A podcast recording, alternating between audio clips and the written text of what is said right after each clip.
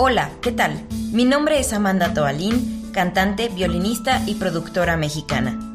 Quiero darte la bienvenida a este podcast Mujeres y Creación, en donde tendremos una serie de conversaciones con grandes artistas mexicanas que nos comparten sus consejos para mantener activa la creatividad, incluso en los momentos menos favorables. Para esta ocasión, hemos escogido a cinco cantantes mexicanas con distintos estilos que nos mostrarán el camino que ellas siguieron para despertar la creatividad y de qué manera han continuado con este proceso desde sus hogares en estos momentos de crisis sanitaria mundial. Quédense. Queridos amigos, bienvenidos a la cuarta emisión de este su programa Mujeres y Creación. Como parte de este ciclo de podcast dirigidos especialmente a cantantes mexicanas, creadoras, con diferentes estilos, sentíamos imprescindible el invitar a una de las grandes cantantes y educadoras del bel canto aquí en México. Estoy muy agradecida y tengo el gran honor de presentarles a la cantante mezzo-soprano, actriz y locutora comercial Gerardina Martínez Félix.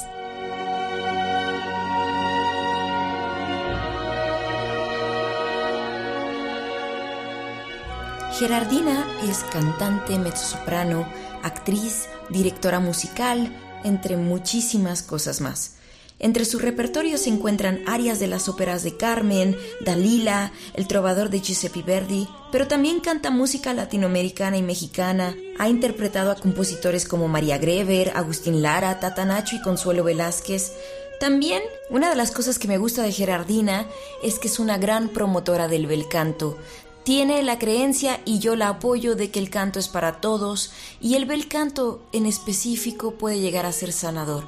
Yo apoyo mucho esta creencia y por eso estoy muy feliz de que esté aquí con nosotros Gerardina. Muchísimas gracias por tomar esta llamada. Yo quería preguntarte, ¿cómo te estás sintiendo en estos momentos eh, debido a la crisis sanitaria? ¿Ha afectado en algo tu proceso creativo? Bueno, mira, en estas dos últimas semanas que hemos estado en casa con esta pandemia, para mí la música ha sido un bálsamo porque no he dejado de, practicarla, pero además eh, me ha ayudado como a ir profundizando, hacer como una especie de camino de regreso a casa para encontrar la esencia de por qué me gusta cantar. ¿no? Este, muchas veces tenemos, pues todo el tiempo damos por hecho que, cantas, ¿no? Y que es de lo que vives y bueno, pues lo haces bien porque pues, si no, no podrías vivir de ello. Pero te olvidas de, de, de qué es lo que te llevó a cantar. Este, entonces, he estado recordando las canciones que yo cantaba cuando ni siquiera imaginaba que iba a ser cantante. Y ha sido un, viaje muy interesante, muy benéfico, muy amoroso hacia mi persona y de no tanta exigencia, ¿no? Como te, te, lo pide el ser, pues el tener un buen, un buen nivel cuando te presentas en público. Entonces, realmente creo que ha sido algo benéfico hasta ese punto. Ahora, solo llevamos dos semanas.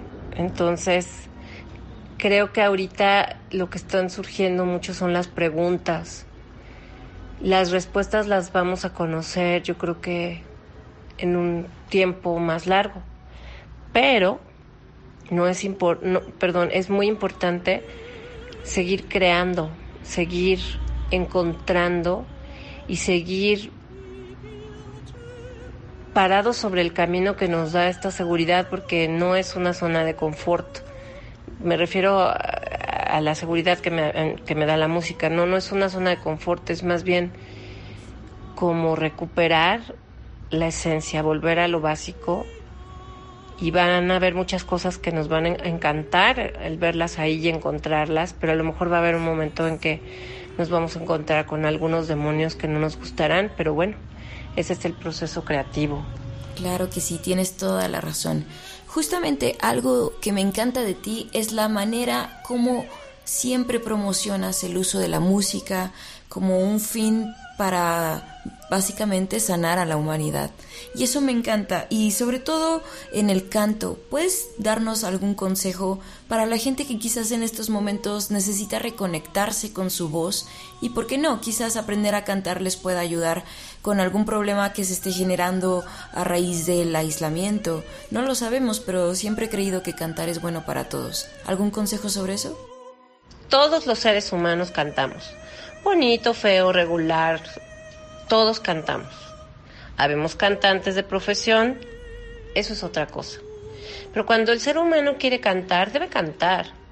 No importa que te digan si lo hiciste bien, si lo hiciste mal, si lo hiciste regular, canta. Canta en la regadera, canta cuando estás lavando platos, canta en el coche, canta. Canta en el karaoke. Ahorita tenemos tantas posibilidades para cantar. Hay que cantar. Y bueno, ya eso te llevará a entender si realmente es lo que tú quieres hacer. En mi caso particular, yo no busqué ser cantante. A mí, francamente, no me gustaba mucho cantar, ni me gustaba mi, mi voz, ni pensaba siquiera que yo podría emitir algún sonido como lo escuchaba en mis compañeras de la escuela de música o, o con mi hermana, mi familia, en mi familia todo el mundo canta y yo tengo que confesarlo, era la que peor cantaba. Pero fue el canto el que me encontró, el que me tomó y el que sí también me salvó y me ayudó a crecer y me ayudó a, a compartir y me ayudó a pararme en esta tierra. Claro que sí, tienes toda la razón. Muchísimas gracias por tomar esta llamada quisieras agregar algo más, eh, sobre todo para nosotros ha sido un placer eh, conversar contigo el día de hoy. Muchísimas gracias. Y bueno, yo terminaría esta pues mini entrevista. Hace mucho tiempo leí un libro de Jean-François Vecina y se llama Las coincidencias necesarias la sincronicidad en los encuentros que nos transforman. Yo quisiera compartírtelo porque la verdad es que este proceso que estamos viviendo tan difícil, tan fuerte a nivel mundial, unos lo, creemos más o menos que otros, pero la realidad es que nos tienen a todos encerrados, ¿no?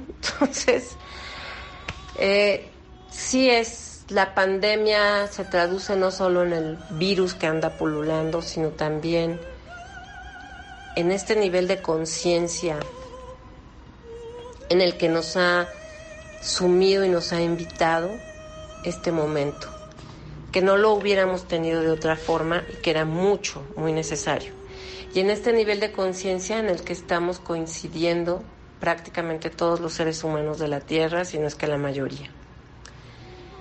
Y aquí él dice, y cita también a Jung, la fuerza de un artista consiste sin duda en extraer directamente las raíces del saber colectivo a fin de hacer germinar simbólicamente las flores capaces de calmar los, los desgarros del alma. Como decía Jung, para nuestras hojas, perdón, como decía Jung, para que nuestras hojas lleguen al cielo, Nuestras raíces deben descender hasta los infiernos. Podríamos decir al infierno del caos. El artista es, pues, el que se mantiene en el centro, en el corazón del caos. El programa Mujeres y Creación agradece a la Secretaría de Cultura y la convocatoria Contigo en la Distancia, Cultura desde Casa, por la oportunidad y espacio de difusión para este proyecto. Se despiden de ustedes Amanda Tobalín en el guion y la locución, y yo soy Alonso Magaña, en la producción y audio del podcast.